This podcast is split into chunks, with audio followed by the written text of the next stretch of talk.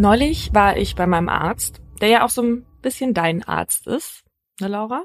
Jetzt. Ja, also für alle Sachen, die ich nicht so gern in London machen möchte. Auf jeden Fall hat er erzählt, dass bei ihm im Garten im Februar ein Baum umgekippt ist. Da gab es ja so krasse Stürme und Orkane in Deutschland und Zeynep hat alles aus den Böden gerissen.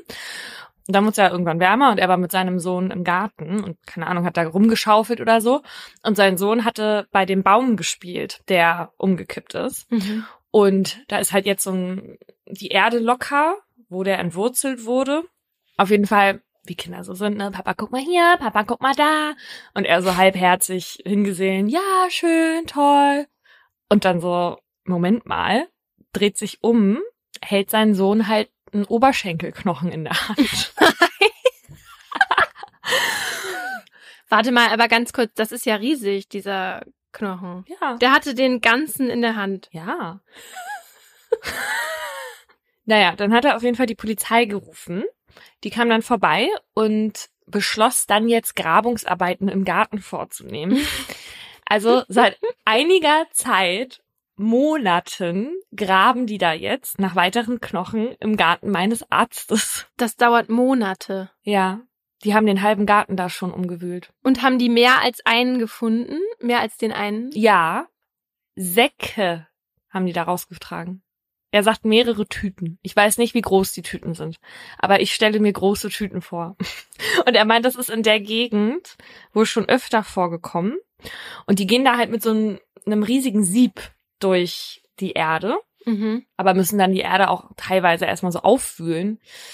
Naja, und äh, diese Knochen, die gehen dann in die Rechtsmedizin, aber er kriegt da nicht so viele Infos zu. Er weiß wohl nur, dieser Oberschenkelknochen, der eine ist von einer Person, die um die 30 bis 40 Jahre alt war. Oh. Die geben ihm ja auch jetzt nicht mehr Informationen. Finde ich aber schon krass. Aber dann ist es ja jetzt schon entgegen meiner Theorie, die ich als erstes hatte in meinem Kopf. Und zwar, dass sich da um einen alten Friedhof handelt. Wieso kann das sein? Es kann ja natürlich schon sein, dass dann da auch natürlich Menschen ähm, liegen, die nicht erst mit 80 gestorben sind, weiß ich nicht. Dann könnte es natürlich auch ein Haus vom Serienmörder äh, sein. Kann alles sein? Fühlt er sich da jetzt noch wohl? Ja, das habe ich mir nämlich auch gedacht, aber für den ist das gar kein Ding. Der hat mir auch so ein Video geschickt, wie, guck mal, hier Absperrband und so und da hinten, da war der Knochen. Ich würde auf jeden Fall sehr ungerne eine Leiche im Garten haben. Ich muss da nämlich immer an zauberhafte Schwestern denken. Kennst du den Film noch? Nein, kenne ihn gar nicht. Nein? Mit Sandra Bullock und Nicole Kidman. Nee. Also das sind zwei Schwestern, die magische Kräfte haben und die töten den Mann von Nicole Kidman, weil der gewalttätig ist oder so.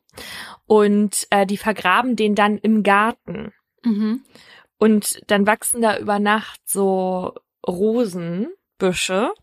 Und äh, das Mädchen, also die Tochter von Sandra Bullock, die guckt dann aus dem Küchenfenster und sagt dann immer, was macht der Mann da? Da steht ein Mann. Hm. Und die sehen den aber nicht und so, ne? Und ich habe da eine recht konkrete Sorge, dass sowas dann passieren würde. Ja, auf keinen Fall, auch wenn es erlaubt wäre, würde ich auch meine Verwandten auf meinem Grundstück vergraben. Weißt du? Würde ich auch nicht machen. Vielleicht wollen die da auch gar nicht sein. Also es ist ja tatsächlich nicht erlaubt. Ich habe mich nämlich neulich noch mal sehr damit auseinandergesetzt, was eigentlich mit Gräbern passiert, wenn die abgelaufen sind sozusagen. Mhm. Ne? Ja. Und manche werden dann einfach tiefer gelegt. Manche werden aber auch rausgenommen. Das hat uns dann jemand erzählt, der bei der Friedhofsverwaltung arbeitet in Mecklenburg-Vorpommern. Und äh, die kommen dann auf so ein Gemeinschaftsding, was aber, glaube ich, nicht zugänglich ist bei denen, bis die dann so komplett von der Erde verschluckt werden, ja. Okay. Nee, aber das beruhigt mich jetzt ehrlich gesagt. Ich dachte, du sagst jetzt, die werden weggeschmissen oder sowas. Ich glaube, dass auch manche entsorgt werden, ja. Okay. Da müsstest du vorher bei der Friedhofverwaltung anrufen und da fragen. Oder einfach weiterzahlen und schon mal äh, für die nächsten 100 Jahre im Voraus. Und du meinst, dann besucht dich noch wer, ja? So viele Nachkömmlinge, die dann alle noch um dich trauen. Wir kannten diese Frau nicht, aber Paulina, guck mal. wir mochten den Podcast. Ja, durch den Podcast ähm, werden wir ewig leben. Das heißt, es kann sein, dass in 100 Jahren jemand diesen Podcast hört und dann vielleicht gerne mal an mein Grab kommt. Ja, es kann sein. Ich weiß nicht, ob sich die Menschen in 100 Jahren noch so mit dem identifizieren können, was wir hier gerade machen. Für den unwahrscheinlichen Fall, dass doch jemand zuhört und das jetzt jemand in 100 Jahren hört, würde ich mich über jeden Gast an meinem Grab freuen. Bei Laura seid ihr herzlich willkommen. Wenn ihr an mein Grab kommt, dann interpretiere ich das als Störung der Totenruhe, also das lasst ihr bitte. Damit herzlich willkommen zu Mordlust, einem Podcast der Partner in Crime. Wir reden hier über wahre Verbrechen und ihre Hintergründe. Mein Name ist Paulina Kraser. Und ich bin Laura Wohlers. In jeder Folge gibt es ein bestimmtes Oberthema, zu dem wir zwei wahre Kriminalfälle nacherzählen, darüber diskutieren und auch mit Menschen mit Expertise sprechen. Wir reden hier auch ein bisschen lockerer miteinander. Das hat aber nichts damit zu tun, dass uns die Ernsthaftigkeit fehlt, sondern für uns ist das immer so eine Art Comic Relief, damit wir zwischendurch auch mal aufatmen können. Das ist aber natürlich nicht despektierlich gemeint. In fast allen Fällen, von denen wir hier in Mordlust erzählen, spielt ja die Leiche eine große Rolle in den Ermittlungen. Die landet, nachdem man alle Spuren gesichert hat, in der Regel ja in der Rechtsmedizin, wo die Obduzierenden dann meistens herausfinden sollen, wie die Person gestorben ist. Manchmal, wenn nur noch Knochen oder Einzelteile vorhanden sind, dann geht's noch um ganz andere Fragen, wie wer war denn die tote Person überhaupt? Und dann tritt noch jemand an den sinnbildlichen Obduktionstisch, und zwar jemand aus der forensischen Anthropologie. Und diese Sachverständigen, die sind dafür da, dem Skelett oder der Leiche ihre Identität zurückzugeben. Und das funktioniert vor allem über die Knochen, weil die ganz viele Infos darüber enthalten, wer wir als Mensch waren und wie wir gelebt haben. Wie zum Beispiel Altersspanne, Geschlecht, Größe, aber auch Essgewohnheiten oder wo die Person mal gelebt hat. Im Gegensatz zum Obduzenten zum Beispiel geht es bei den forensischen AnthropologInnen also gar nicht viel um den Tod und dessen Umstände, sondern mehr um das Leben und welche Spuren es im Körper hinterlassen hat. Und wie die forensischen AnthropologInnen diese Information herausfinden. Darum geht's jetzt in dieser Folge. Es ist ein Sonntagnachmittag im Spätsommer 1994, als eine schwarze, feuchte Nase dicht über den sandigen Boden huscht. Basolrüde Zeus, ein langhaariger Windhund, soll hier auf dem großen Tagebaugebiet für Braunkohle in Zwenkau bei Leipzig endlich mal Fährte aufnehmen. So ein Barsoi, der muss mal spitz gemacht werden hatte Marion schon von einigen Leuten gehört, die alle viel mehr Ahnung von der Rasse haben als sie. Zeus ist ihr erster Windhund und Marion noch recht unerfahren, wenn es ums Training geht. Wenn Zeus mal an Rennen teilnehmen soll, dann müsse er mal einen Hasen jagen, sagte man ihr, und deswegen war Marion hierher gekommen eigentlich kein schöner Ort, an dem man seinen Sonntag verbringen will. Das karge Gebiet erinnert an vulkanische Mondlandschaft. Hasen- oder Kaninchenbauten sind aktuell noch nicht in Sicht und eigentlich darf man den Tagebau auch gar nicht betreten. Da hält sich nur niemand dran. Marion und Zeus spazieren weiter, an den Baggern vorbei, als Zeus Interesse plötzlich geweckt wird. Sein Weg führt ihn und Frauchen Richtung Mülldeponie. Dort fällt Marion eine Kuhle auf. In der Kuhle liegt von Wasser getränkter Abfall. Nichts Besonderes, allerdings bewegt es sich darin. Unzählige, fette, weiße Maden winden sich um sich selbst. I. Und zwischen ihnen ragt wie ein Speer in die Höhe ein großer, weißer Knochen. Marion tritt näher. Ein Tierkadaver könnte man denken, aber Marion kommt die Szenerie irgendwie seltsam vor. Und tatsächlich erkennt sie bei näherer Betrachtung, das ist ein Menschenknochen. Jede andere Person wäre sich da vielleicht nicht so sicher, aber Marion ist Zahnärztin und dementsprechend anatomisch bewandert und erkennt sofort die Struktur eines Oberschenkelknochens. Ähnlich also wie unser Arzt. Mhm. Marion wird ganz anders. Sie schnappt sich Zeus und verschwindet, ab ins Auto, auf direktem Weg nach Markleberg zur Polizeistation. Doch dort schaut sie erstmal in ungläubige Gesichter. Dass der Knochen, den Marion dort gesehen hat, von einem Menschen stammt, will man ihr zunächst nicht so recht glauben. Erst als Marion sagt, dass sie Ärztin ist, hat sie die volle Aufmerksamkeit der Beamtinnen, die sie offenbar erst jetzt für voll nehmen.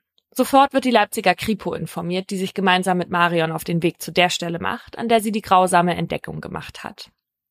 Nur wenig später sind gleich mehrere gebannt dreinschauende Augenpaare auf die Kuhle gerichtet. Beamtinnen der Kripo und der Spurensicherung starren ungläubig in das kleine Erdloch, zu dem Marion sie geführt hat. Durch den modrigen Boden ist er nur schwer zu erkennen, aber um den Knochen herum liegt ein brauner Teppich. Mit Tape hatte jemand versucht, diesen zusammenzukleben, um den Blick auf das zu verbergen, was offenbar niemand finden sollte. Eine Leiche. Sehr sorgfältig hatte man sie nicht versteckt. Die Bodenschicht auf ihr muss so dünn gewesen sein, dass Tiere leichtes Spiel hatten, sie abzutragen.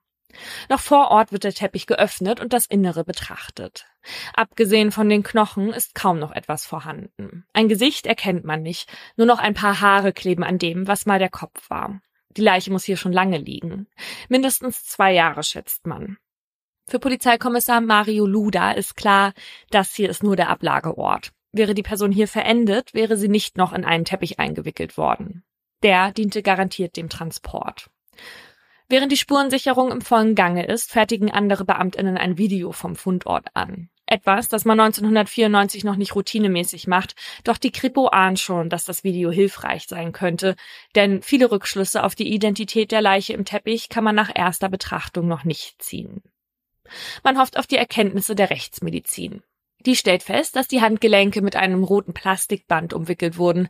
Das schließt einen möglichen Suizid oder einen Unfall schon mal aus. Man hat es also eindeutig mit einem Verbrechen zu tun. Das bestätigt auch das Einschussloch am Hinterkopf. Jemand hatte das Opfer aus nächster Nähe von hinten erschossen. Merkmale lassen sich folgende feststellen. Männlich, circa 1,85 Meter groß, wahrscheinlich eher kräftig gebaut, circa 10 Zentimeter langes Haar und er muss zwischen Mitte 20 und Mitte 30 Jahre alt gewesen sein, als er gestorben ist. Vermuteter Geburtstag zwischen dem 24. Juli und 23. August. Denn bei sich trug der Mann sowohl eine goldene Armbanduhr als auch eine goldene Halskette mit einem Sternzeichenanhänger. Ein Löwe. Ob das wirklich sein Tierkreiszeichen war, ist aber natürlich ungewiss. Auch Klamotten hatte man noch bei dem Toten gefunden, doch die liefern keine weiteren Anhaltspunkte. So schludrig die Person oder Personen beim Vergraben der Leiche gewesen sind, was die Kleidung angeht, wurde präziser gearbeitet. Alle Etiketten wurden herausgetrennt. Doch es gibt Hinweise, derer man sich nicht entledigen konnte. Und die finden die ForensikerInnen auf den Röntgenbildern. Auf ihnen lässt sich bereits der erste Hoffnungsträger für eine baldige Identifizierung erkennen. Eine Metallplatte im linken Unterschenkel, die zur Behandlung eines Knochenbruchs eingesetzt wurde. Vielleicht ein Sportunfall? Die Platte ist mit Schrauben an den Knochen befestigt. Die RechtsmedizinerInnen lösen sie ab und legen so die Herstellerbezeichnung frei. MLW 119 ist auf der Platte eingraviert, DDR-Material aber leider ein Massenprodukt. Über den Hersteller lässt sich nicht eingrenzen, in welchem Krankenhaus das Opfer vielleicht behandelt wurde. Die Mordkommission Löwe hat es nicht leicht mit dem Unbekannten. Der Tote gibt ihnen Rätsel auf. Die Merkmale, die sein Körper noch in sich trägt, sind nicht genug, um auf seine Identität zu schließen. Das Ermittlungsteam kontaktiert alle in Frage kommenden Krankenhäuser in der Hoffnung, dass sich dort jemand an eine solche OP erinnern kann. Schaltet Anzeigen im Deutschen Ärzteblatt, fragt bei Hausärztinnen an, ob sich dort vielleicht jemand an so einen Patienten erinnern kann. Aber all diese Bemühungen bleiben genauso ergebnislos wie der Abgleich mit vermissten Fällen der letzten Jahre. Obwohl zeitweise 15 ErmittlerInnen an dem Fall sitzen, kommen sie mit dem Toten nicht weiter.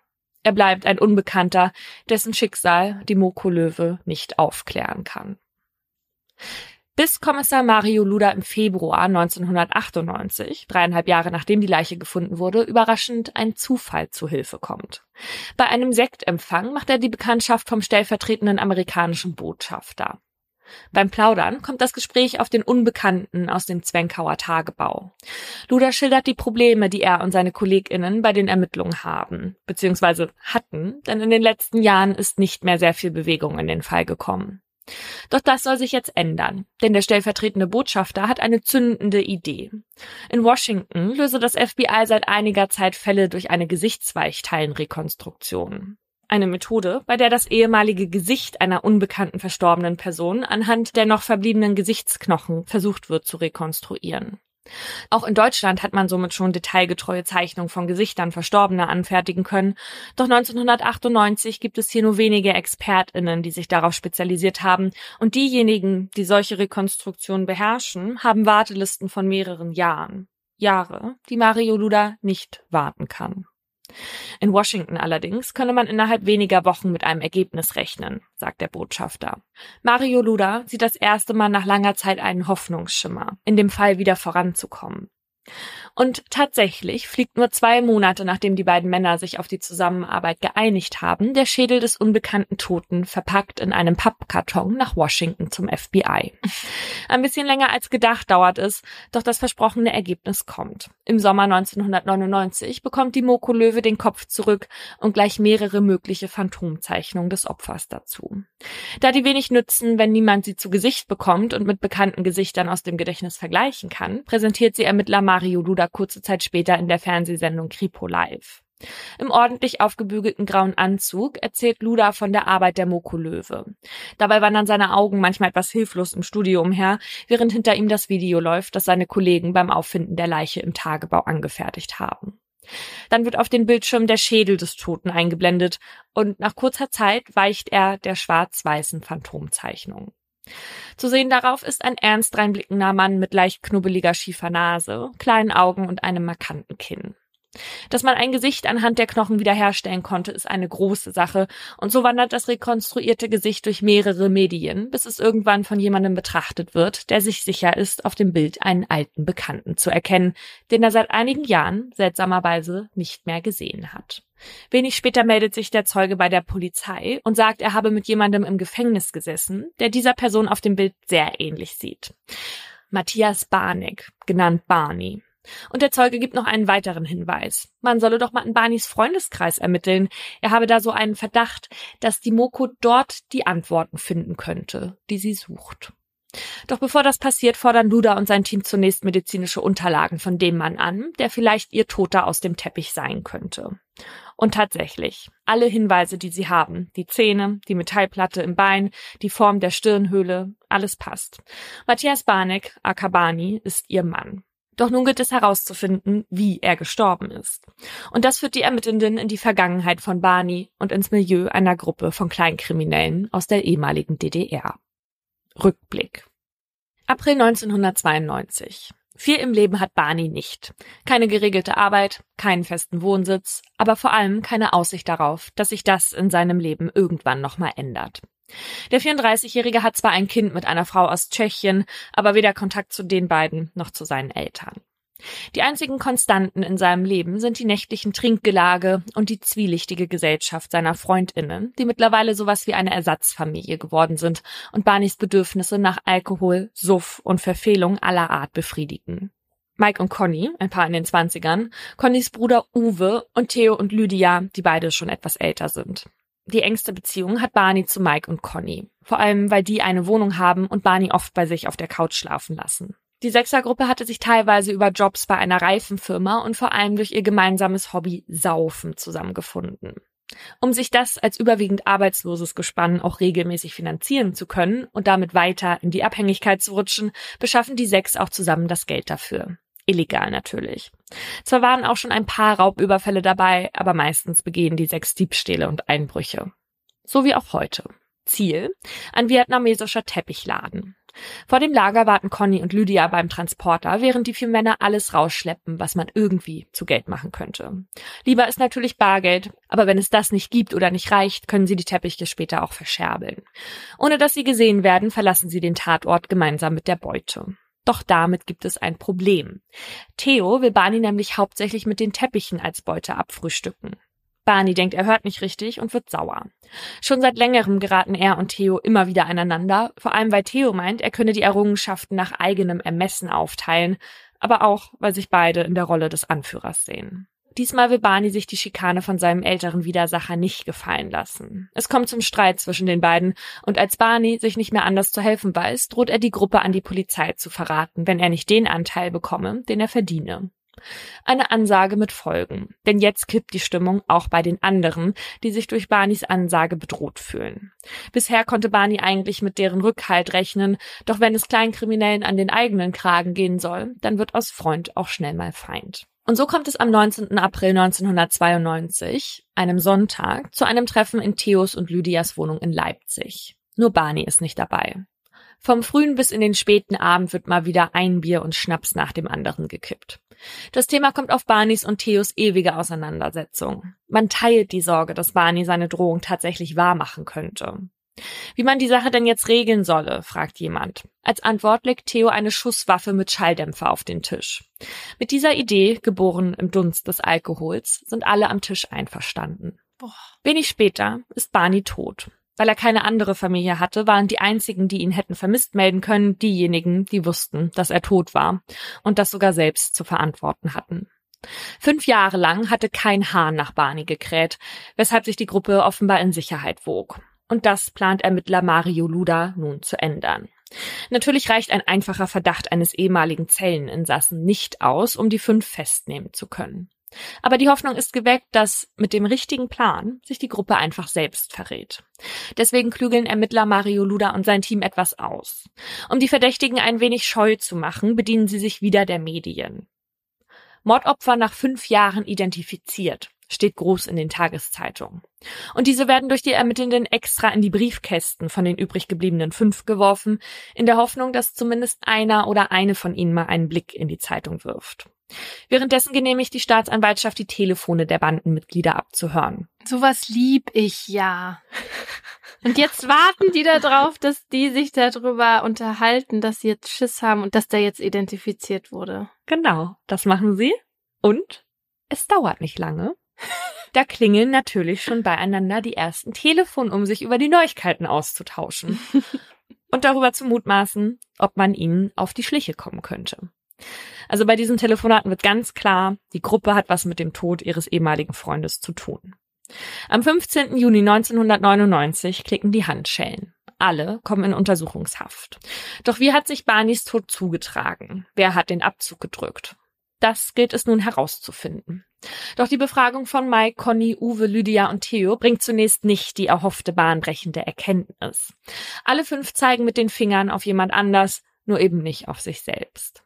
Allerdings gibt es nur eine glaubwürdige Version der Geschichte, und die schildert Conny. Sie will die einzige gewesen sein, die nicht direkt am Tatplan beteiligt war und an jenem Abend auch nicht mit den anderen zusammensaß und trank. Denn sie sei zu dem Zeitpunkt von Mike schwanger gewesen. Der Beweis dafür, dass das stimmt, läuft mittlerweile auf zwei Beinen. Auf Grundlage ihrer Aussage lässt sich folgendes Szenario rekonstruieren. Während sich die anderen inbrünstig ihrem Rausch hingaben, hatte sich Conny auf die Couch gelegt und nicht so recht mitbekommen, was sich im Nebenzimmer zugetragen hatte. Nachdem Theo die Waffe auf den Tisch gelegt hatte, habe man darüber diskutiert, wer es denn nun machen solle. Die Wahl fiel schließlich auf Mike. Immerhin übernachtete Barney oft bei ihm und Conny, zudem würde er bei Mike keinen Verdacht schöpfen, da sich die beiden eigentlich gut verstanden. Noch an diesem Abend, als Mike und die schwangere Conny nach Hause gingen, trafen sie dort auf Barney. Doch als die Gelegenheit plötzlich da war, sei Mike gar nicht mehr so überzeugt von der Idee gewesen. Er habe gezögert, sogar überlegt, ob er Barney nicht warnen und ihm von dem Plan erzählen solle. Doch dann habe permanent das Telefon geklingelt. Theo und Lydia, die wissen wollten, ob Mike seinen Job schon erledigt habe. Mike habe sich unter Druck gesetzt gefühlt und den Plan dann nicht mehr durchziehen wollen. Als es schon fast früh am Morgen war, klingelte es dann an der Tür. Theo, Lydia und auch Uwe seien sturzbesoffen in die Wohnung getorkelt. Danach habe es einen heftigen Streit zwischen Theo und Barney gegeben, wieder wegen der Beute. Nach dem Streit habe Mike dann begriffen, dass es so nicht weitergeben könne und Barney sterben müsse. Nachdem Theo, Lydia und Uwe also wieder gefahren seien, habe sich Mike die Waffe gegriffen, sei hinter Barney getreten, der sich auf der Couch zum Schlafengehen hingelegt hatte, und habe dann abgedrückt. Doch offenbar habe Barney danach noch Geräusche gemacht, weshalb Mike zu Conny ins Schlafzimmer gegangen sei. Die Sau ist nicht tot zu kriegen, soll er gesagt haben. Mhm. Dann habe er sich ein Kissen geschnappt und das Barney lange auf den Kopf gedrückt. Noch am selben Tag hätten sie Barney gemeinsam in einen der Teppiche gewickelt, den sie vorher geklaut hatten, hätten die Leiche mit Klebeband umwickelt und sie zum Tagebaugebiet gefahren. Warum Conny nun sieben Jahre später ihren ehemaligen geliebten Mike so schwer belastet, lässt sich leicht erklären. 1992 kam das erste, 1995 das zweite gemeinsame Kind zur Welt. Und noch im selben Jahr zeugte Mike ein weiteres Kind mit einer anderen Frau. Da die Beziehung von Mike und Conny eh von Gewalt geprägt war, verließ Conny ihn. Obwohl sie wegen dieser Vergangenheit natürlich Belastungstendenzen gegenüber Mike haben könnte, scheint ihre Version der Geschehnisse glaubhaft. Denn ihre Aussage steht nicht im Widerspruch zu jenen von weiteren Zeugen und Zeuginnen, die die Gruppierung kannten. Bei Theo sieht das zum Beispiel ganz anders aus. Der behauptet nämlich, bei seiner Vernehmung gar nicht im Besitz einer Waffe gewesen zu sein, was von dem Zeugen widerlegt wird, der Barney auf dem Phantombild erkannte. Er hatte Theo mehrmals mit einer Waffe hantieren sehen. Anfang 2000 haben Ermittler Mario Duda und sein Team ihr Soll getan. Sie haben alle Beweismittel zusammengesammelt. Jetzt liegt es am Gericht, ein Urteil über die mutmaßlichen TäterInnen zu sprechen. Die ehemaligen FreundInnen müssen sich nun vor dem Leipziger Landgericht wegen gemeinschaftlichen Mordes verantworten. Alle sollen lebenslang bekommen, außer Conny, da sie sich vermutlich nicht am Tatplan beteiligt hatte. Mike gesteht am zweiten Prozesstag und gibt an, heute zu bereuen, Barney getötet zu haben. Die anderen spielen weiter das Fingerzeigspiel, mit dem sie im Gefängnis schon begonnen hatten. Weitere Verteidigungsstrategie. Jeder außer Conny will zudem jetzt so betrunken gewesen sein, dass man gar nicht mehr gewusst habe, was man da eigentlich tue. Lydia zum Beispiel sagt, dass sie am Tag zwei Flaschen Schnaps getrunken habe.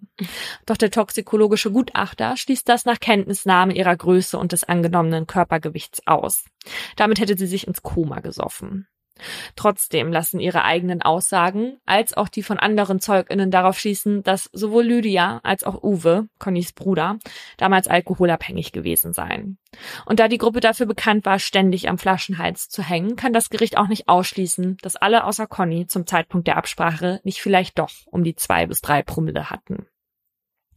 Das hätte ihre Schuldfähigkeit am Tattag tatsächlich erheblich gemindert. Mike, Theo, Lydia und Uwe werden schließlich wegen gemeinschaftlichen heimtückischen Mordes verurteilt. Doch wegen des abendlichen Besäufnis heißt das für niemanden lebenslang. Mike, der den Abzug betätigt hatte, bekommt zwölf, Theo und Lydia elf und Uwe zehn Jahre und sechs Monate. Conny wird ganz vom Tatvorwurf freigesprochen, weil man ihr nichts nachweisen kann. Auch nicht zu einem Zeitpunkt vom Tatplan gewusst zu haben, als sie diesen noch hätte verhindern können. Sie hatte angegeben, nicht habe einschätzen zu können, ob die vier ihren Plan auch wirklich in die Tat umsetzen würden. Acht Jahre lang hatte diese Gerechtigkeit auf sich warten lassen. Wären Marion und Zeus an jenem Sonntag nicht auf Hasenjagd gewesen und wäre der Fall nicht an jene ErmittlerInnen übergeben worden, die alles in Bewegung setzten, um den Fall zu lösen, dann hätte man vielleicht nie erfahren, dass aus ehemaligen FreundInnen, deren gemeinsame Nenner Alkohol und Kriminalität waren, durch genau diese tödliche FeindInnen wurden. Was für eine tragische Figur dieser Barney war. Also erstmal, dass er gar keine Familie hatte und irgendwie nie so richtig im Leben stand und dann seine ausgesuchte Familie, also seine Freundesklicke, dann gemeinsam einfach geplant haben, ihn umzubringen. Seine Freunde, wo er regelmäßig geschlafen hat, wo er sich also total wohlgefühlt hat, sogar am Tag, wo er dann umgebracht wurde. Also, wie traurig kann ein Leben sein und dann auch noch zu Ende gehen? Also traurig ist ehrlicherweise nicht das Gefühl, was ich hier bei dem Fall habe. also ernsthaft, also es wurde hier ein Mensch getötet, das ist eine ganz schlimme Straftat, aber meine Empathie hält sich bei dieser Gruppe von Kleinkriminellen, die ständig irgendwo eingebrochen sind, auch teilweise Raubüberfälle begangen haben, die alle ständig besoffen waren, äh, wirklich in Grenzen. Und ohne den Barney jetzt gekannt zu haben, aber der hat auch gedroht, seine Freundinnen da irgendwie an Karren zu pissen. Und in so einer Gruppe, da müsste man auch eigentlich wissen, dass das nicht die beste Idee ist. Also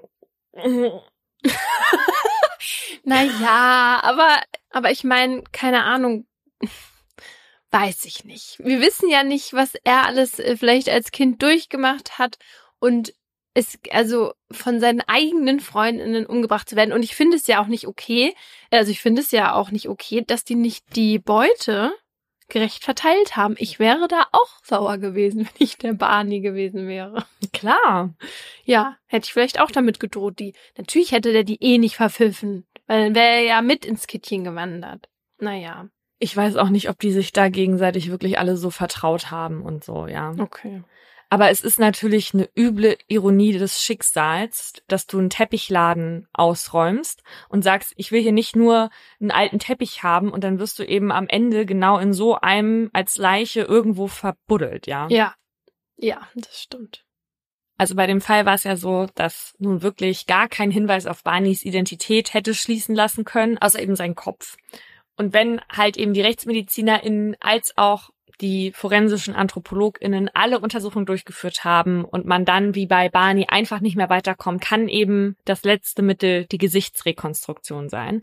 Das passiert aber tatsächlich eher selten. Zum einen, weil es weltweit nur so knapp um die 100 ExpertInnen dafür gibt und zum anderen auch, weil die Methode verhältnismäßig teuer ist. Also so ein Gesicht zu rekonstruieren kostet um die 2000 Euro, weil das auch recht lange dauert. Also da sitzt man 40 Stunden dran Boah. und in dem Aha erkläre ich jetzt, wie man das macht. Also es ist eben so, dass die GesichtsrekonstrukteurInnen erstmal den Schädel anschauen und die können dann schon allein dadurch die Grundform des Gesichts erkennen. Und es ist auch egal, wie alt der Schädel ist, ob der fünf Jahre ist oder 500 Jahre alt ist. Die Voraussetzung ist nur, dass der Schädel intakt ist. Und wenn nicht, dann muss als erstes der Schädel selbst rekonstruiert werden. Und anhand dessen Form können Expertinnen auch schon grob eine ethnische Richtung bestimmen. Um jetzt jemandem aber sein ursprüngliches Gesicht zurückzugeben, wird erstmal ein Modell von dem Schädel gemacht. Und dann folgt die eigentliche Rekonstruktion. Also es wird alles vermessen, in unterschiedliche Bereiche eingeteilt und dann werden Augenprothesen aus Glas in die Augenhöhlen eingesetzt. Mhm. Und dann kommen die sogenannten Weichteilenmarker ins Spiel. Das sind so kleine Gummistifte, die sind unterschiedlich lang und die werden dann an unterschiedlichen Stellen auf das Schädelmodell gesetzt. Also das sieht dann so aus, du hast diese Nachbildung von dem Schädel und da kleben dann überall so diese Marker dran. Mhm. Und diese Länge der Marker beruht auf Durchschnittswerten aus einer Tabelle, die ForensikerInnen über Jahrzehnte ähm, angelegt haben. Und die zeigt, wie dick die Haut zum Beispiel über den Wangenknochen ist oder am Kinn. Und diese Marker, die zeigen also, wie dick die Modelliermasse an den jeweiligen Stellen geformt werden muss. Ne, also da kommt dann über dieses Modell vom Schädel, mhm. kommt dann so, ähm, das heißt Plastilin, das ist so eine Knetmasse auf Ölbasis und die kommt dann da drauf. So. Und dann formt man halt nach und nach Schicht für Schicht. Also zuerst Muskelstränge, dann Unterhautfettgewebe, dann Drüsen und zum Schluss die Haut. Und dann erst Augenlider, Nase und Mund.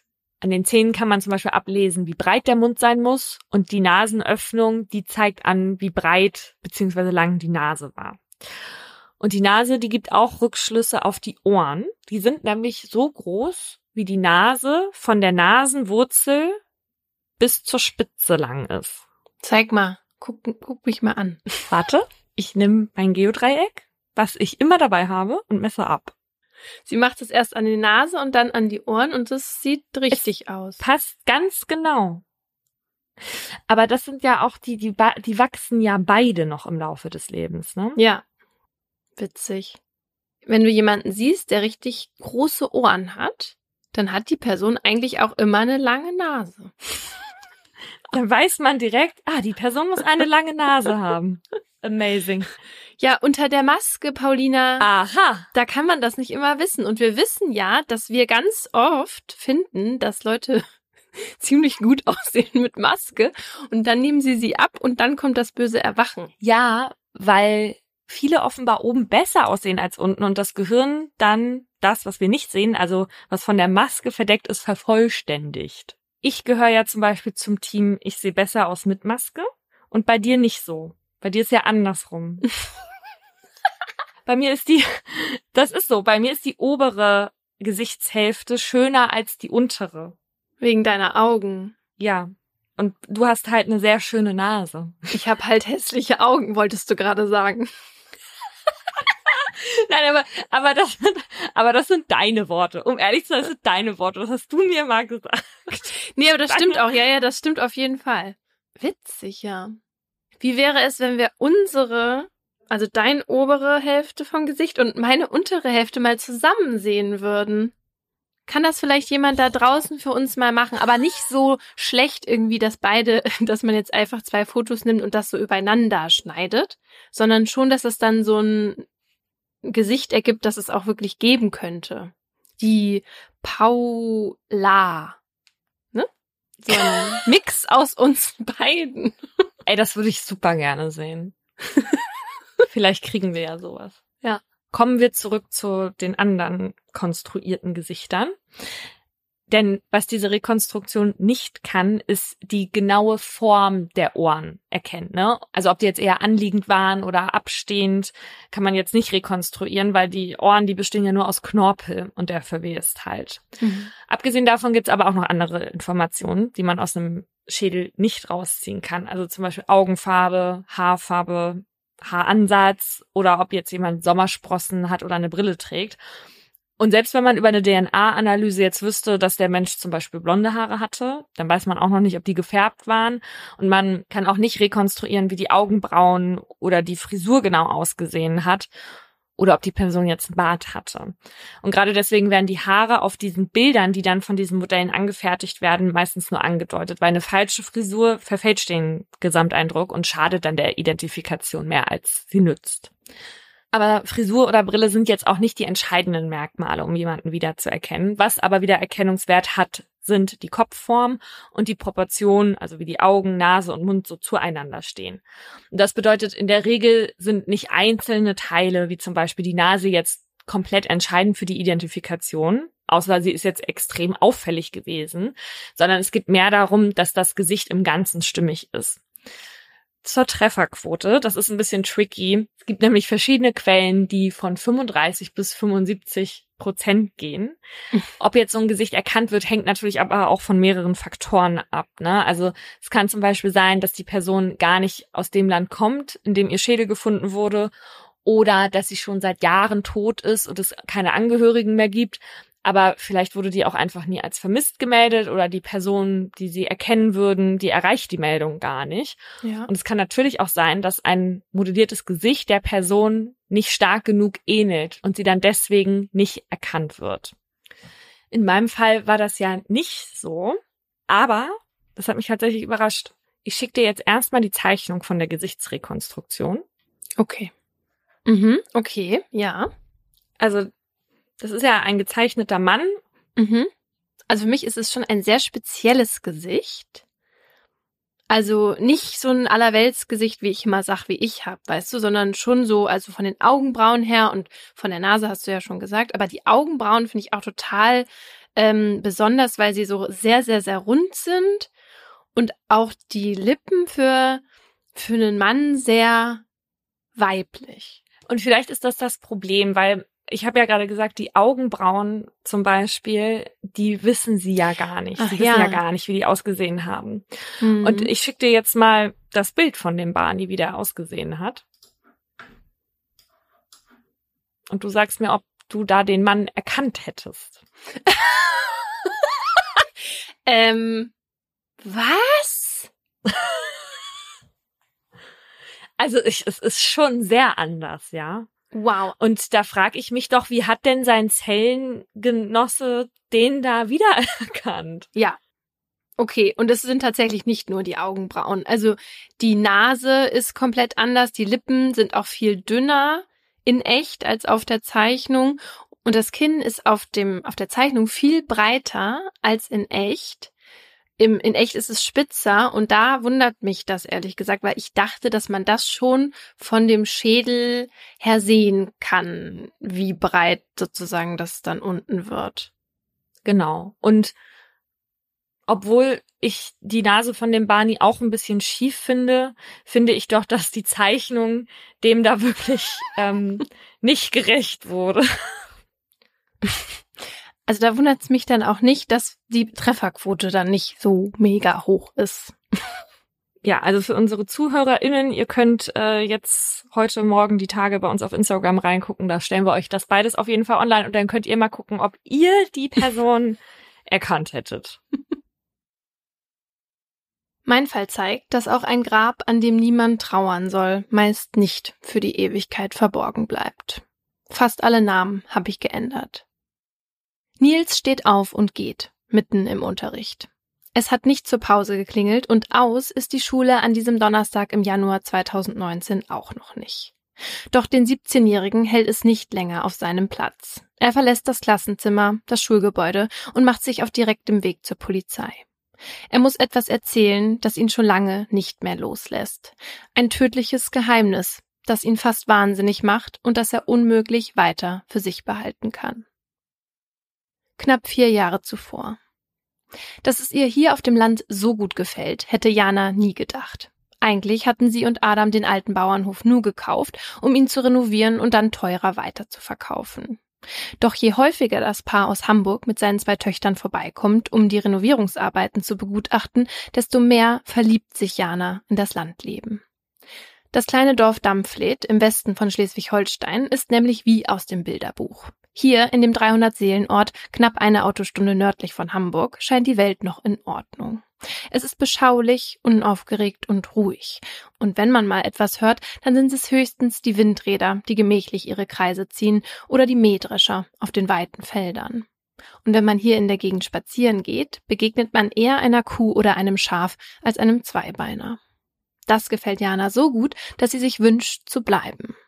Mit ein wenig Überredungskunst schafft sie es schließlich auch ihren Lebensgefährten Adam zu überzeugen, dem lauten, schmutzigen Hamburg den Rücken zu kehren und mit ihr und den Töchtern Sabrina und Anna ein ganz neues Leben anzufangen. Als sie dann knapp 14 Monate nach dem Kauf des Bauernhofs tatsächlich die Umzugskisten auspacken, geht für Jana ein Traum in Erfüllung.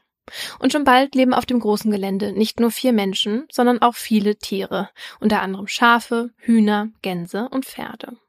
Ein Leben als Selbstversorgerin macht sich Jana nun zum Ziel. Hingebungsvoll kümmert sie sich um die Tiere und alles, was so anfällt. Die zierliche Frau mit den braunen schulterlangen Haaren und dem freundlichen Gesicht geht im Hofleben so richtig auf. Adam geht es da etwas anders. Der große, kräftige 41-Jährige kann die Großstadt nicht so richtig loslassen. Immer wieder macht er sich auf den Weg nach Hamburg, bleibt oft mehrere Nächte. Jana weiß, dass ihr Freund dort feiern geht und Drogen nimmt. Zu Hause darf er nicht. Adam hatte nämlich einmal, nachdem er gekokst hatte, einen Krampfanfall. Das war furchtbar für die Familie. Über Adams Ausflüge und seine Trips ist Jana nicht glücklich, aber sie hat sich damit abgefunden. Und Hilfe auf dem Hof hat sie seit neuestem auch, von ihrem gemeinsamen Freund Amir. Seitdem dessen Beziehung im Sommer in die Brüche ging, ist der Mann mit dunklem Haar und Backenbart häufig zu Gast auf dem Hof. Der 44-Jährige aus Hamburg wird dann im Gästezimmer einquartiert und bleibt oft mehrere Tage. Auch weil er so seine Hunde besuchen kann. Weil die in Hamburg als Kampfhunde eingestuft sind und es für die Haltung einige Regeln gibt, hat Amir sie der Einfachheit halber bei Jana und Adam untergebracht. Die drei kennen sich schon lange aus Hamburg. Jana und Amir sind seit vielen Jahren befreundet. Gemeinsam waren sie früher im Rotlichtmilieu unterwegs. Jana arbeitete damals als Sexarbeiterin im Bordell ihrer Mutter. Amir war dort als sogenannter Aufpasser angestellt. Bei der Arbeit lernte Jana dann auch Adam kennen. Er war Kunde bei ihr. So trafen auch Adam und Amir im Hamburger Nachtleben immer mal wieder aufeinander. Dass Amir jetzt so viel Zeit auf seinem Hof verbringt, passt Adam allerdings nicht so. Zwischen den beiden Männern gibt es immer mal wieder Streit. Ende April 2017, kurz nach Ostern, ist Adam wieder einmal verschwunden. Normalerweise kommt er ja nach ein paar Tagen wieder nach Hause, doch dieses Mal ist es anders. Nach einer Woche geht Jana dann zur Polizei. Der erzählt sie, dass es sein könnte, dass Adam endgültig abgehauen ist. Wahrscheinlich zurück zu seiner Familie nach Polen, um sich da ein neues Leben aufzubauen. Sie gibt an, dass sie ihren Lebensgefährten zuletzt am Freitagnachmittag vor einer Woche gesehen habe. Er sei offenbar zu Fuß verschwunden, denn sein Auto stehe noch auf dem Hof und er habe mindestens 10.000 Euro Bargeld eingesteckt. Die Polizei nimmt Janas Vermisstenanzeige auf, eine groß angelegte Suche wird jedoch nicht in die Wege geleitet. Schließlich darf in Deutschland jeder Erwachsene selbst entscheiden, wo er sich aufhalten möchte. Wenn Adam nach Polen wollte, ist das sein gutes Recht. Und Hinweise darauf, dass sich der Familienvater nicht freiwillig aus dem beschaulichen Dorf verabschiedet hat, gibt es nicht. Und so kehrt auf dem Hof irgendwann wieder Alltag ein. Jana kümmert sich um die Tiere, Amir packt mit an und die 14-jährige Sabrina geht zur Schule und trifft sich mit ihrem Freund. Nur die fünfjährige Anna fragt immer mal wieder, wann der Papa denn nach Hause kommen würde. Anna und Adam hatten eine enge Beziehung und die Kleine vermisst ihn sehr. Ansonsten stört aber nichts die Idylle, die sich Jana so sehr gewünscht hatte. Bis zu dem Tag, knapp zwei Jahre später, als Nils mitten im Unterricht aufsteht und zur Polizei geht. Als der Gymnasiast Mitte Januar 2019 auf dem Präsidium auftaucht, ist er gleichzeitig aufgeregt und ängstlich. Der 17-Jährige sagt, dass er eine Aussage machen möchte. Und als er den Polizeibeamtinnen gegenüber sitzt, beginnt er zu erzählen. Die Osterferien 2017 verbringt Nils mit seiner Mutter in Dänemark. Als die beiden am 21. April wieder nach Hause fahren, bekommt er eine merkwürdige WhatsApp-Nachricht von seiner Freundin Sabrina. Mit ihr ist er seit fünf Monaten zusammen, kennengelernt haben sie sich in der Schule. Beide gehen auf das Gymnasium in Itzehoe, 13 Kilometer von Dampfled entfernt. Die 14-Jährige schreibt dem 16-Jährigen von seinem alten Samsung-Handy. Das Smartphone hatte er ihr geschenkt, als er ein neues bekommen hatte. Die Nachricht, die Sabrina an diesem Freitag nach Ostern für ihren Freund tippt, ist ein Rätsel. Sabrina sagt Nils, dass er jeweils nur das erste Wort in jedem Satz der Nachricht lesen soll. Nils folgt der Anweisung. Er liest die sechs Sätze, setzt die ersten Wörter zu einem neuen Satz zusammen und liest nochmal. Jetzt steht da, heute bringen wir meinen Vater um. Oh mein Gott. Was? Nils glaubt an einen Scherz. Doch als er seine Freundin ein paar Tage später zu Hause besucht, erzählt Sabrina, dass nun das passiert sei, was sie ihm per WhatsApp geschrieben hatte. Unter Tränen sagt sie, dass ihr Vater tot sei. Ihre Mutter habe sich trennen wollen, aber ihr Papa habe das nicht akzeptieren wollen. Amir, der Freund der Eltern, habe dann vorgeschlagen, Adam aus dem Weg zu räumen. Sabrina wirkt auf Nils vollkommen traumatisiert und aufgelöst. Er weiß nicht, wie er reagieren soll und ist komplett überfordert. Am liebsten würde er jedes Wort, das er gehört hat, sofort wieder vergessen. Daher bemüht sich der 16-Jährige in den nächsten Tagen und Wochen sehr darum, das alles zu verdrängen. Es klappt mehr schlecht als recht. Die Beziehung zu Sabrina geht schließlich in die Brüche. Trotzdem lässt Nils der Gedanke an das, was offenbar in der Nacht im April 2017 auf dem Hof seiner Ex-Freundin geschehen ist, keine Ruhe. Das ungute Gefühl wird immer stärker. Nils hat auch Angst vor der Mutter von Sabrina und vor Amir, was sie machen könnten mit ihm oder seiner Familie, wenn sie herausbekämen, was er weiß. Der Teenager zieht sich in den nächsten Monaten immer mehr zurück. Seine schulischen Leistungen lassen nach. Zwei Wochen vor seinem 18. Geburtstag hält Nils es dann nicht mehr aus. Mit der Volljährigkeit beginnt für ihn ein neuer Lebensabschnitt. Davor muss er unbedingt reinen Tisch machen. Daher sitzt er jetzt hier, auf der Polizeiwache, und erzählt alles, was Sabrina ihm anvertraut hat. Die Polizei ist alarmiert und leitet nun, anders als zwei Jahre zuvor, sofort umfassende Ermittlungen ein. Im Zuge der Zeuginnenbefragung lässt sie eine Aussage aufhorchen. Der Mitarbeiter eines Landhandels erinnert sich an einen Vorfall vor knapp zwei Jahren. Ein Kunde habe Brandkalk gekauft. Die aggressive Kalkart kommt vor allem auf Baustellen zum Einsatz, um Mörtel oder Kalkfarbe anzurühren. Manchmal wird Brandkalk auch als Dünger im Garten verwendet oder um hartnäckiges Unkraut zu bekämpfen. Dass nicht nur Firmen das Produkt kaufen, ist daher nichts Ungewöhnliches.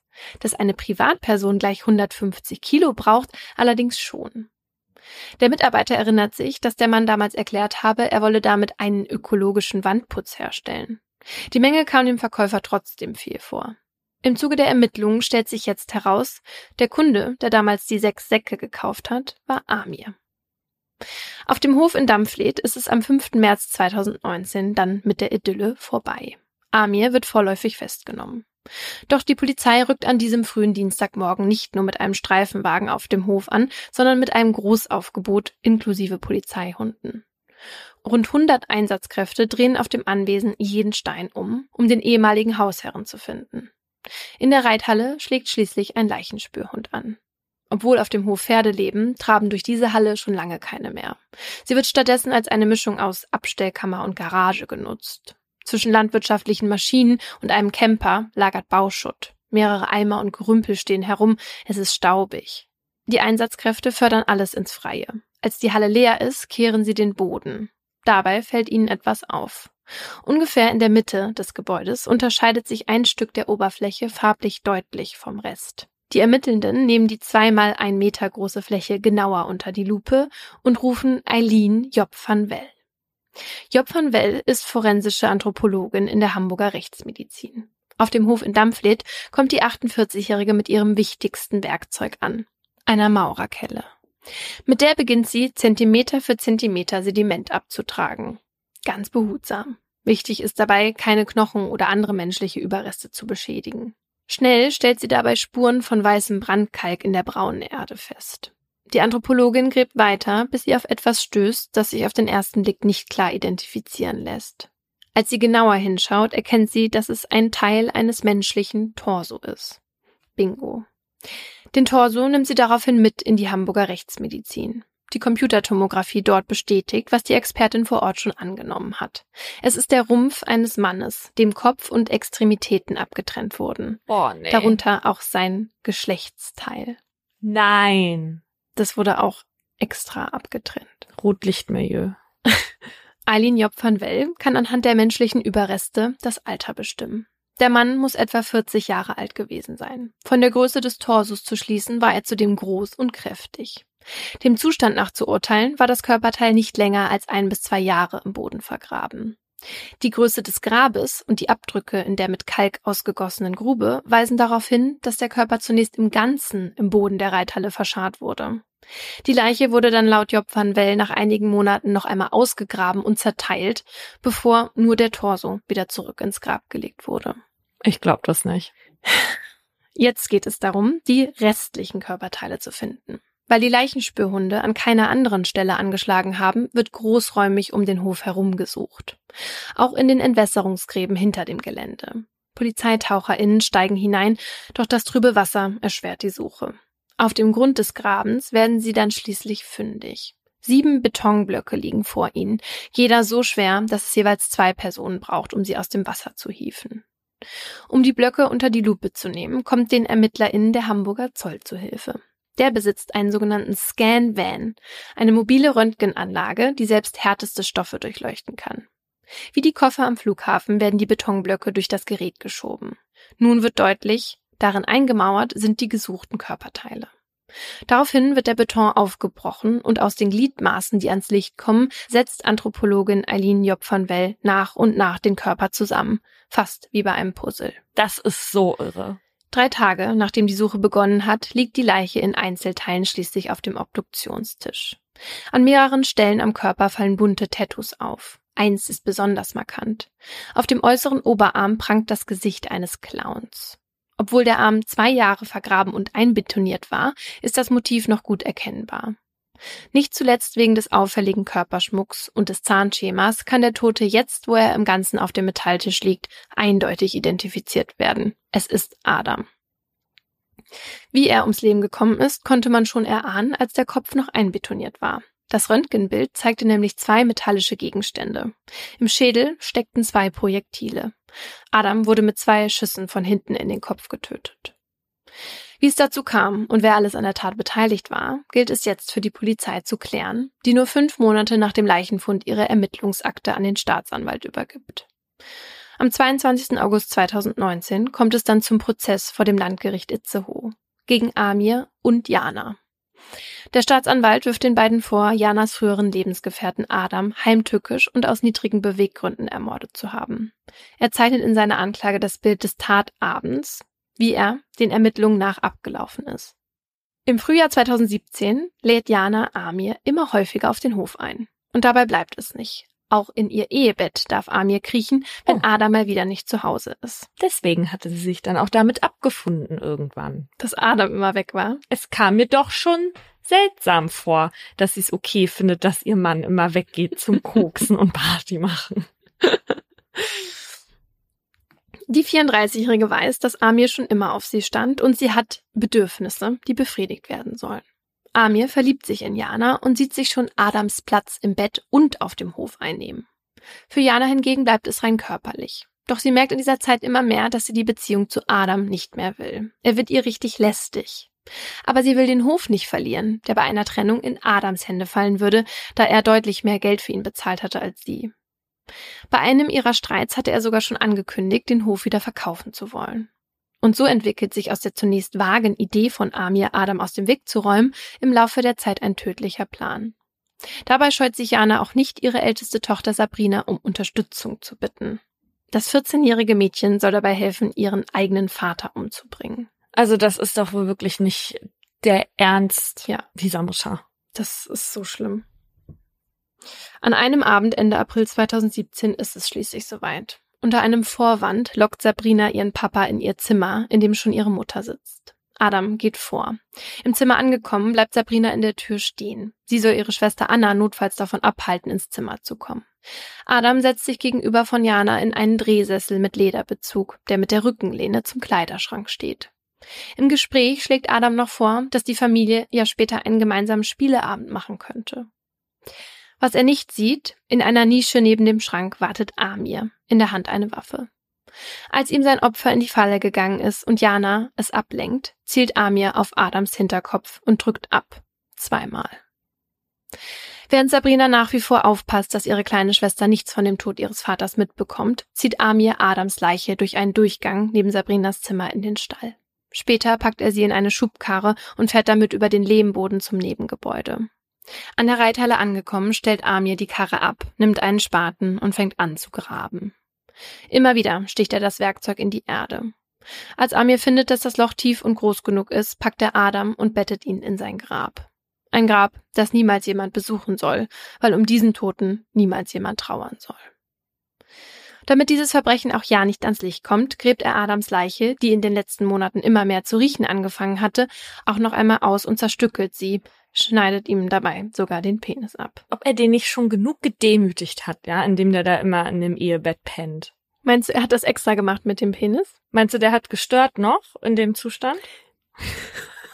ist er irgendwo hängen geblieben? Er sagt, er sagt, es wäre aus Versehen passiert. das ist mir auch schon mal aus Versehen passiert.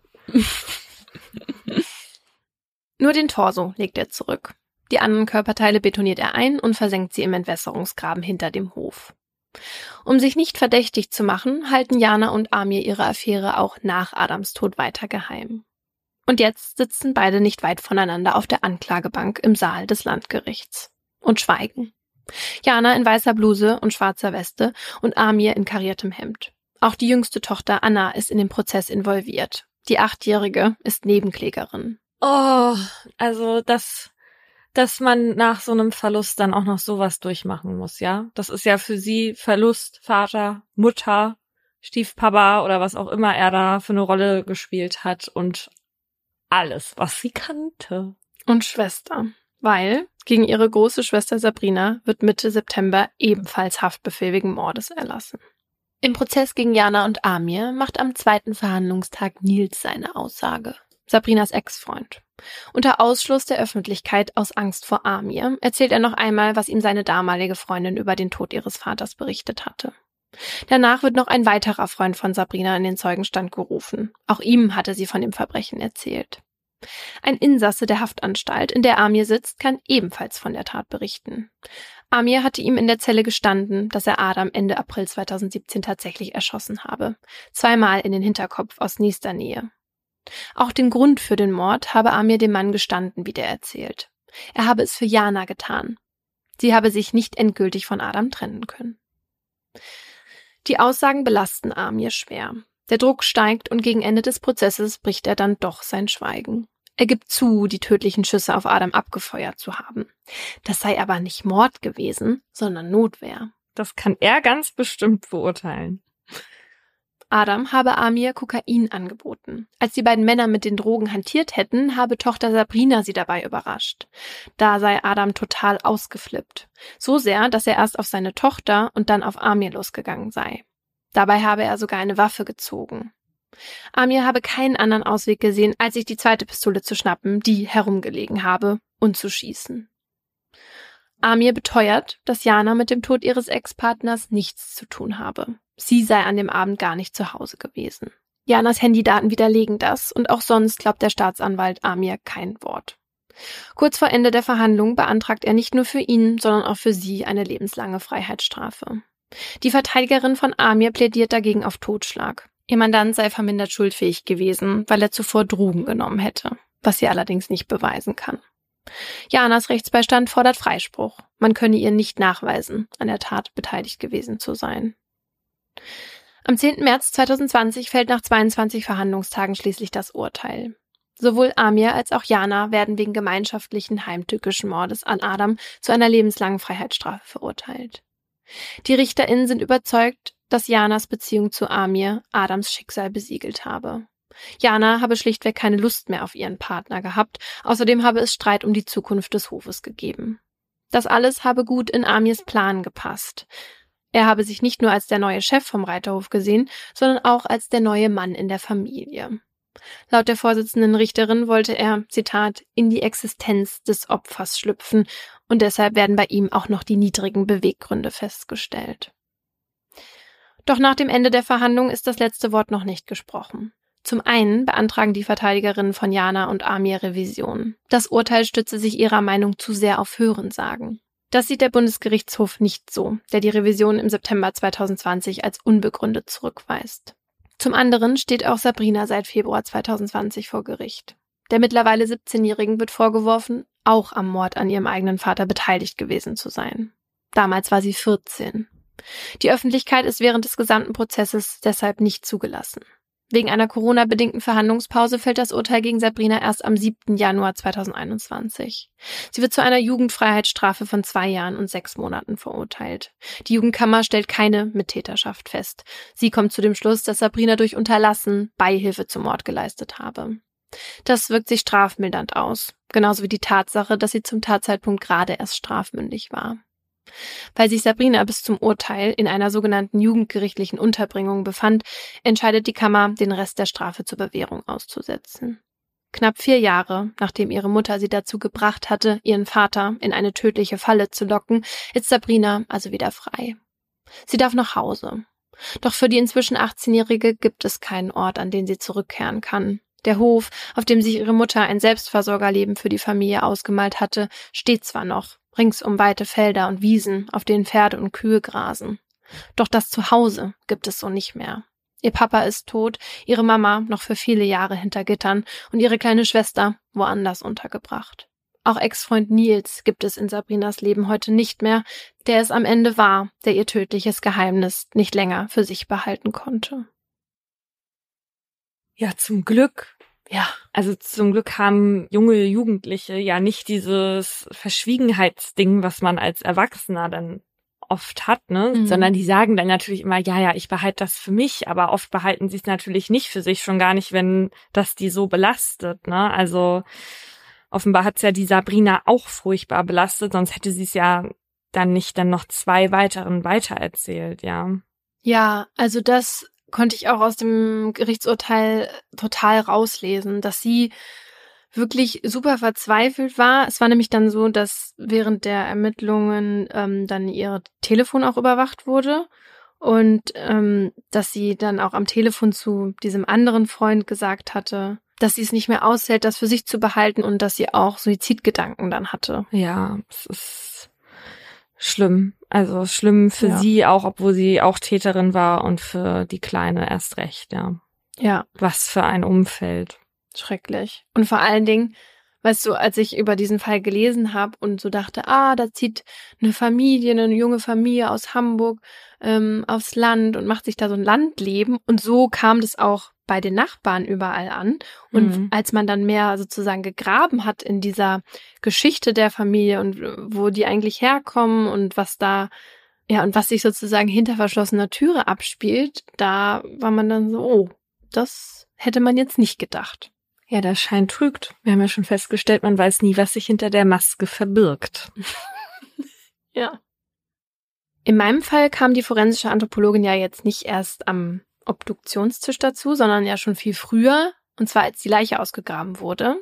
Die Ausgrabung ist nämlich auch ein Teilbereich der forensischen Anthropologie und um den geht's jetzt in meinem Aha. Damit die forensischen AnthropologInnen später so viel intaktes Material wie möglich haben, ist es wichtig, dass bei der Bergung der menschlichen Überreste professionell vorgegangen wird. In meinem Fall war es deshalb auch genau richtig, Eileen Job von Well schon so früh mit ins Boot zu holen, weil sie eben nicht nur forensische Anthropologin ist, sondern auch Archäologie studiert hat und selber gräbt. Das passiert nicht bei jedem Leichenfund. Das hat auch damit zu tun, dass das mit hohen Kosten verbunden ist, aber auch damit, dass man noch oft der Meinung ist, na ja, so ein bisschen am Boden rumkratzen, das ist ja nicht so schwer. Aber natürlich ist es ein Problem, wenn jetzt ungeübte PolizistInnen einfach eine Schaufel in die Hand nehmen und wahllos drauf losgraben, weil dabei natürlich wichtige Befunde zerstört werden können. Zähne zum Beispiel, die fallen halt besonders leicht aus dem Kiefer, wenn der Schädel schon skelettiert ist und die sind ja gerade oft wichtig, um eine Person zu identifizieren. Wenn also das Ausgraben schon nicht richtig gemacht wird, kann im schlechtesten Fall auch die Untersuchung danach nicht mehr richtig durchgeführt werden. Und bei menschlichen Überresten, die in der Natur gefunden werden, kommt es wirklich auf jedes Detail an, wie uns Eileen Job van Well im Interview erzählt hat. Weil es je, je weniger ich habe als Information, desto schwieriger. Also wenn ich einen Leichnam in einem Wohnzimmer habe, dann habe ich das Bild von den Dieben noch rundherum stehen. Dann habe ich eine Situation, wo ich viele Informationen über den Raum, in dem sich der Leichnam befindet, ja bekommen kann. Wenn der gleiche Leichnam im Wald liegt, dann habe ich diese Information nicht. Das heißt, es fehlt mir komplett. Ich habe vielleicht keine Kleidung, Tiere tragen Teile weg, vielleicht ist der Leichnam auch so zerpflückt sozusagen, weil Tiere da rangehen, sich was mitnehmen. Ich muss ganz anders suchen, in einem viel größeren Umkreis muss ich suchen, um die Einzelteile zusammenzusammeln. Ich muss es ganz anders dokumentieren. Bei so einer Ausgrabung ist auch wichtig, dass die Grabenden Ahnung von Anatomie haben, weil eben nicht jede Leiche gerade auf dem Rücken liegt. So war das zum Beispiel bei Birgit Meyer. Den Fall kennen wahrscheinlich viele von euch im Zusammenhang mit den Gördemorden, weil man da vom selben Täter ausgeht. Birgit Meyer wurde seit 1989 vermisst und weil der damals Verdächtige sich in U-Haft suizidiert hatte, wurden die Ermittlungen eingestellt und nach Birgit Meyer nicht weiter gesucht. Der Fall kam erst wieder ins Rollen, als ihr Bruder, Wolfgang Silav, das ist ein ehemaliger Polizist, die Ermittlungen selbst in die Hand genommen und sich auch ein Team an Expertinnen zur Seite gestellt hat. Unter anderem eben die forensische Anthropologin Eileen Job van Well. 2017 wurde dann nochmal auf dem Grundstück des Verdächtigen gesucht und in der Garage eine sogenannte Kfz-Grube gefunden, die sehr merkwürdige Maße hatte. Eileen Job van Well entdeckte dort dann einen Hohlraum unter der Grube und da drin Knochen. Die forensische Anthropologin stellte fest, dass es sich dabei um einen menschlichen Mittelfußknochen handelt und dass das Skelett offenbar kopfüber vergraben wurde. Daher wusste sie, dass sie nicht so sehr in die Breite, sondern in die Tiefe graben musste. Einige von euch kennen den Fall vielleicht auch schon. Und zwar nicht nur, weil True Crime Podcasts den behandelt haben, sondern weil es dazu auch eine wahnsinnig gut gemachte Dokumentation, eine deutsche Dokumentation auf Netflix gibt. Und zwar heißt die Dick Deeper. Wer die noch nicht gesehen hat, muss sie unbedingt angucken. Die ist szenisch auch super gut umgesetzt. Ich musste ja leider ausmachen. Hä? Wieso? Bei mir kommt es immer voll drauf an, in welcher Mut ich bin, wenn ich etwas anfange zu gucken, mhm. ja. Und da war ich irgendwie nicht in der Mut und dann kam da ja schon in der ersten Folge das Interview mit der Mutter und nee, und da konnte ich nicht mehr. Und ich fand es so schlimm, da musste ich ausschalten und damit habe ich es dann einfach nicht mehr weitergeguckt. Ja, das ist traurig für dich, weil es ist wirklich eine gute Dokumentation. Vielleicht komme ich ja noch mal in die Mut und dann, also in eine andere Mut. Ja, aber 28 Jahre nach dem Verschwinden konnte dann eben die skelettierte Leiche von Birgit Meyer ausgegraben werden und sie auch eine richtige Beerdigung bekommen. Und das ist es auch, was Eileen Job van Well letztendlich antreibt. Es war bei Birgit Meyer so, bei dem Fall Dampflied war es gut, weil wir helfen konnten, sozusagen den Fall aufzuklären, dass die Täter auch vor Gericht gestellt worden sind und dann also entsprechend verurteilt worden sind.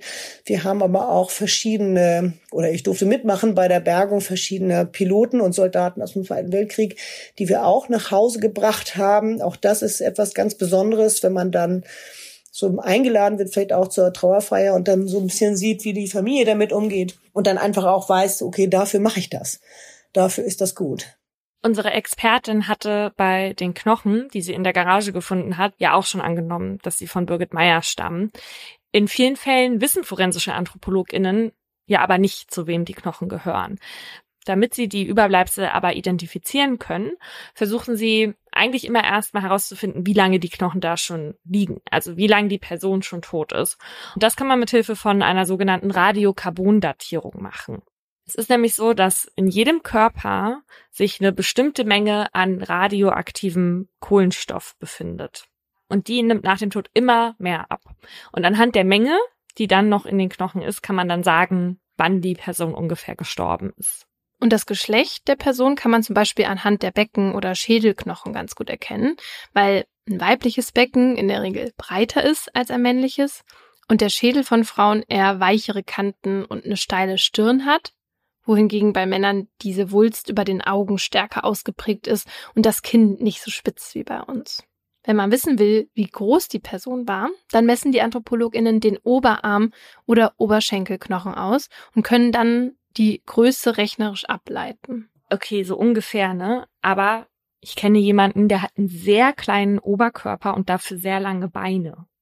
Also würde man jetzt an, nur anhand der Beine, nur anhand des Oberschenkelknochens das machen, dann würden die auf jeden Fall den Mann größer schätzen, als er eigentlich ist. Mhm. Für eine Altersbestimmung schauen sich die Sachverständigen dann die Wachstumsfugen und das Gebiss an. Weil nach der Pubertät ist das so, da sind die Fugen an den Knochen geschlossen und das Gebiss ist voll entwickelt. Aber wenn es jetzt um die Frage geht, ob die Person 40 oder 70 war, dann konzentriert man sich eher auf so Abnutzerscheinungen, also zum Beispiel an Kniegelenken oder an der Wirbelsäule. Und auch die Zähne, die reiben sich ja im Lauf des Lebens ab oder fallen sogar ganz aus. Und aus diesen einzelnen Merkmalen ergibt sich dann natürlich kein exaktes Alter, aber eine Altersspanne, so wie im Fall von Barney, wo sie sagten Mitte 20 bis Mitte 30. Ja. Aber so eine Altersbestimmung, die wird nicht nur bei Toten gemacht, sondern auch bei lebenden Menschen. Und zwar dann, wenn jemand keine gültigen Ausweispapiere hat, die das Alter belegen. Zum Beispiel hat man das oft bei unbegleiteten minderjährigen Geflüchteten. Behörden wie das Jugendamt beauftragen dann forensische AnthropologInnen damit, ein medizinisches Altersgutachten zu erstellen, um halt ein Mindestalter zu bestimmen. Auch hier sind vor allem die Zähne wichtig, genauer die Weisheitszähne.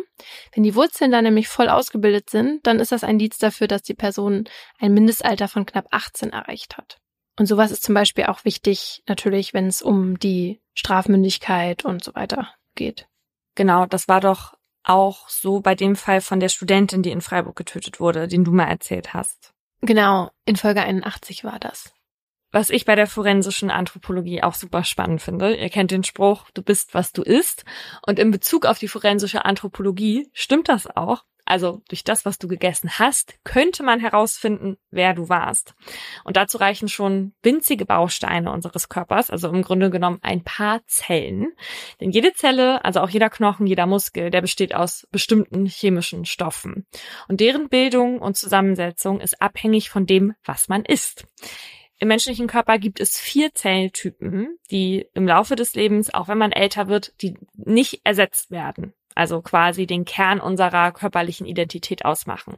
Und das sind einmal die Neuronen unseres Nervensystems, der Zahnschmelz, die Linsen in den Augen und die sogenannte otische Kapsel, ein ganz winziger Knochenbereich im Schädel.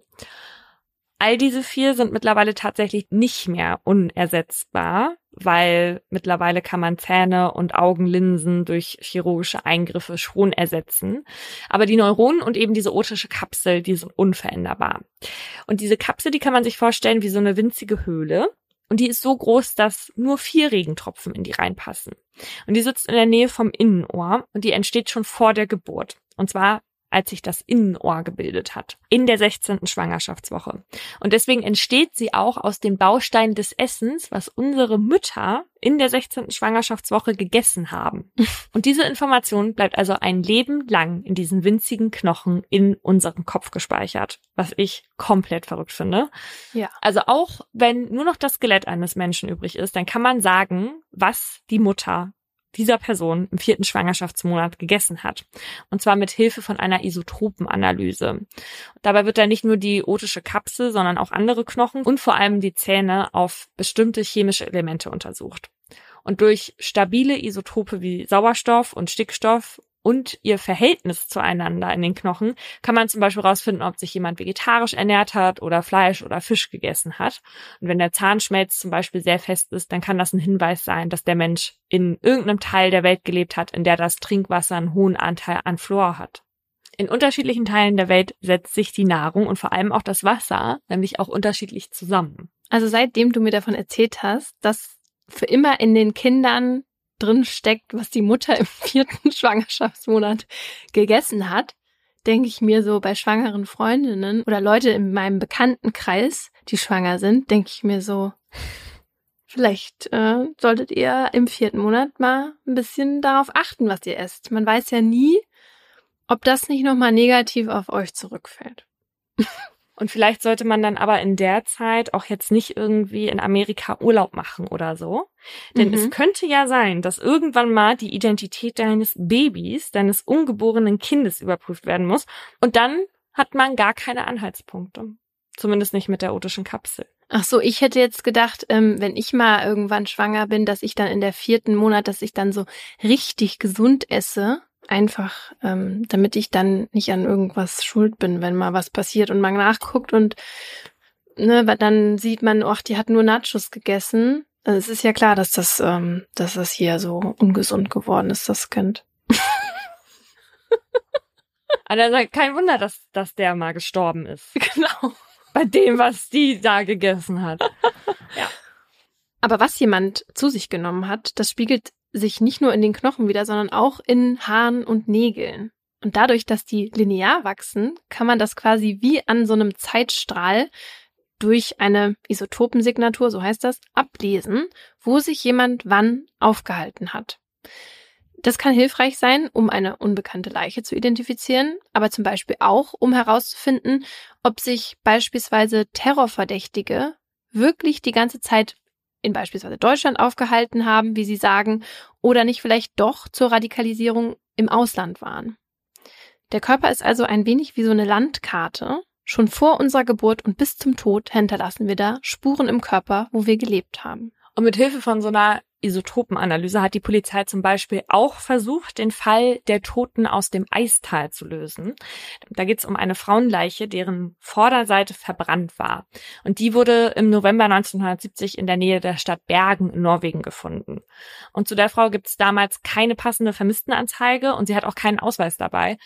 Und auch ihre Kleidung und die Gegenstände, die man bei ihr findet, die verraten so gut wie gar nichts über sie, weil alle Etiketten entfernt wurden. Also auch die Marken wurden aus den Klamotten geschnitten.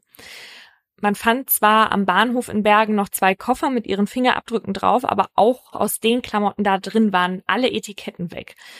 Was man in den Koffern noch fand, waren halt mehrere Perücken, Bargeld aus verschiedenen Ländern, also alles komplett mysteriös. Und die Polizei konnte damals halt einfach nicht herausfinden, wer das war. 2016 wird dann eine DNA-Analyse gemacht, aber es gibt in keiner Datenbank irgendeinen Treffer zu ihr. Im Rahmen von neuen Ermittlungen lässt man dann auch zwei Zähne der Leiche auf Isotope analysieren. Und der eine Zahn, der älter ist als der andere, weist darauf hin, dass die Frau im Kindergartenalter vermutlich in Deutschland, und zwar irgendwo bei Nürnberg gelebt hat. Und laut der Isotopenkarte des jüngeren Zahns, also den sie halt später bekommen hat, muss sie im Teenageralter irgendwo zwischen Deutschland, Frankreich und Belgien gelebt haben, vielleicht auch mal in Wales. Also nicht ganz eindeutig, aber natürlich sucht man dann daraufhin in diesen Ländern. Aber bis heute ist die Frau immer noch nicht identifiziert. Ein anderer Fall, bei dem forensische AnthropologInnen dazugerufen wurden, ist der der Moorleiche Mora. Im September 2000 finden Torfarbeiter in einem Moor in Niedersachsen nämlich menschliche Knochen. Die DNA-Analyse ergibt, dass es sich um die Überreste einer weiblichen Person handelt. Forensische AnthropologInnen messen daraufhin den Oberarm und Oberschenkelknochen und schließen daraus, dass die Leiche etwa 1,50 Meter groß gewesen sein muss. Das Alter schätzen sie anhand der noch nicht komplett geschlossenen Wachstumsfugen und eines voll ausgebildeten Weisheitszahns auf 16 bis 19 Jahre. Die Polizei gibt die Eckdaten dann in die Vermisstenkartei ein und landet einen Treffer. Vor 31 Jahren, im Dezember 69, ist die 15-jährige Elke Kerl nach einem Disco-Besuch in Nienburg, etwa 40 Kilometer von dem Moor entfernt, verschwunden und nicht wieder aufgetaucht. Elkes Mutter wird daraufhin zum DNA-Abgleich gebeten, aber es gibt keine Übereinstimmung. Fünf Jahre später finden Torfarbeiter, dann in dem Moor, noch eine mumifizierte Hand, die zu den anderen Knochen gehört. Als die Sachverständigen den Fund jetzt auch analysieren, überprüfen sie außerdem die Leichenliegezeit, was sie bei den Knochen nicht gemacht hatten. Und die beträgt nicht etwa 30 Jahre, sondern 2650 Jahre. Die ist also ein bisschen älter, die Person, die da liegt. Woran die Frau starb, ist nicht abschließend geklärt worden, allerdings ist ein natürlicher Tod sehr wahrscheinlich. Für die Wissenschaft ist Mora, wie die Leiche dann getauft wird, ein extrem wertvoller Fund. Elke Kerls Mutter hätte sich allerdings gewünscht, es wären die Überreste ihrer Tochter gewesen. Dann hätte sie endlich nach 30 Jahren Gewissheit gehabt. Doch von Elke Kerl fehlt bis heute immer noch jede Spur. Ich finde das so spannend, dieses ganze während unserer Lebenszeit, da sorgen wir dafür, dass in unserem Körper Spuren unseres Lebens hinterlassen werden. Das finde ich sau beeindruckend. Ja, vor allem diese Sache mit den, mit dem vierten Schwangerschaftsmonat, das ist äh, für mich leider, das flasht mich einfach so krass. Hast du denn irgendwas an deinem Körper, was dich identifizieren würde, wenn nur noch Knochen übrig sind? Ähm, Einen besonderen Bruch. Du hast doch mal deinen Schädelbruch gehabt hier. Du hast dir doch mal den Kopf Ah gebrochen. ja. Ja, ja, ja, ja. Also den Schädelbruch, aber das haben bestimmt ja auch andere Leute. Aber ähm, weil ich dachte, du meinst jetzt sowas wie eine Prothese oder so, weißt du, wo man dann auch noch den Hersteller und vielleicht eine, eine spezielle Nummer hat, weil mein Vater äh, hat ja schon mehrere Prothesen in sich drin. Also wenn der mal gefunden wird, dann könnte man den auf jeden Fall anhand äh, derer identifizieren, wahrscheinlich, wenn da eine Seriennummer drauf ist. Was hat der für Prothesen? Hüfte, Ah. Knie kriegt er jetzt noch. Ja, ja. Alles neu, Ersatzteillager. Wenn man Fußballspieler war, da braucht man alles neu, ja. Also ich bin der Meinung, ich habe ein paar Knochen, die mich identifizieren, weil an denen kann man mich schon von außen erkennen. Also die formen schon von außen meinen Körper so sehr. Ich weiß was. Ja. Der C auf jeden Fall, oder? Auf jeden Fall die Erdnusszehe. Da stelle ich Ja. mir die Knochen halt eben wie so eine Erdnuss hervor. Und aber auch meine Arme. Und wenn ich meine Arme ausstrecke, dann sehen die ja aus wie ein Boomerang. Ja. Also ich habe ja so einen ähm, ganz komischen äh, Knochen. Ihr müsst euch das so vorstellen. Also wenn ihr beide Arme vor euch ausstreckt, sodass die Handflächen nach oben zeigen, dann zeigen eure Hände, die könnt ihr dann nebeneinander legen und es wird so spitz zulaufen. Ne? Also es läuft von deinen Armen, da ist es breit, da ist die Öffnung breit und dann treffen die Hände ja zusammen an den Handflächen, ne? Ja. an den äußeren Handflächen. Und bei mir ist das so, wenn ich die Arme auseinander mache, dann läuft das schon vorher zusammen und zwar an den Ellbogen. Dann gehen die Arme wieder auseinander. Also meine Handflächen sind da nicht zusammen. Also wie zwei Mondsicheln, die sich am Rücken treffen. So sieht das so ein bisschen aus. Ja, also uns würde man relativ schnell an, ähm, an Knochen identifizieren können. Hoffen wir, dass es niemals dazu kommt.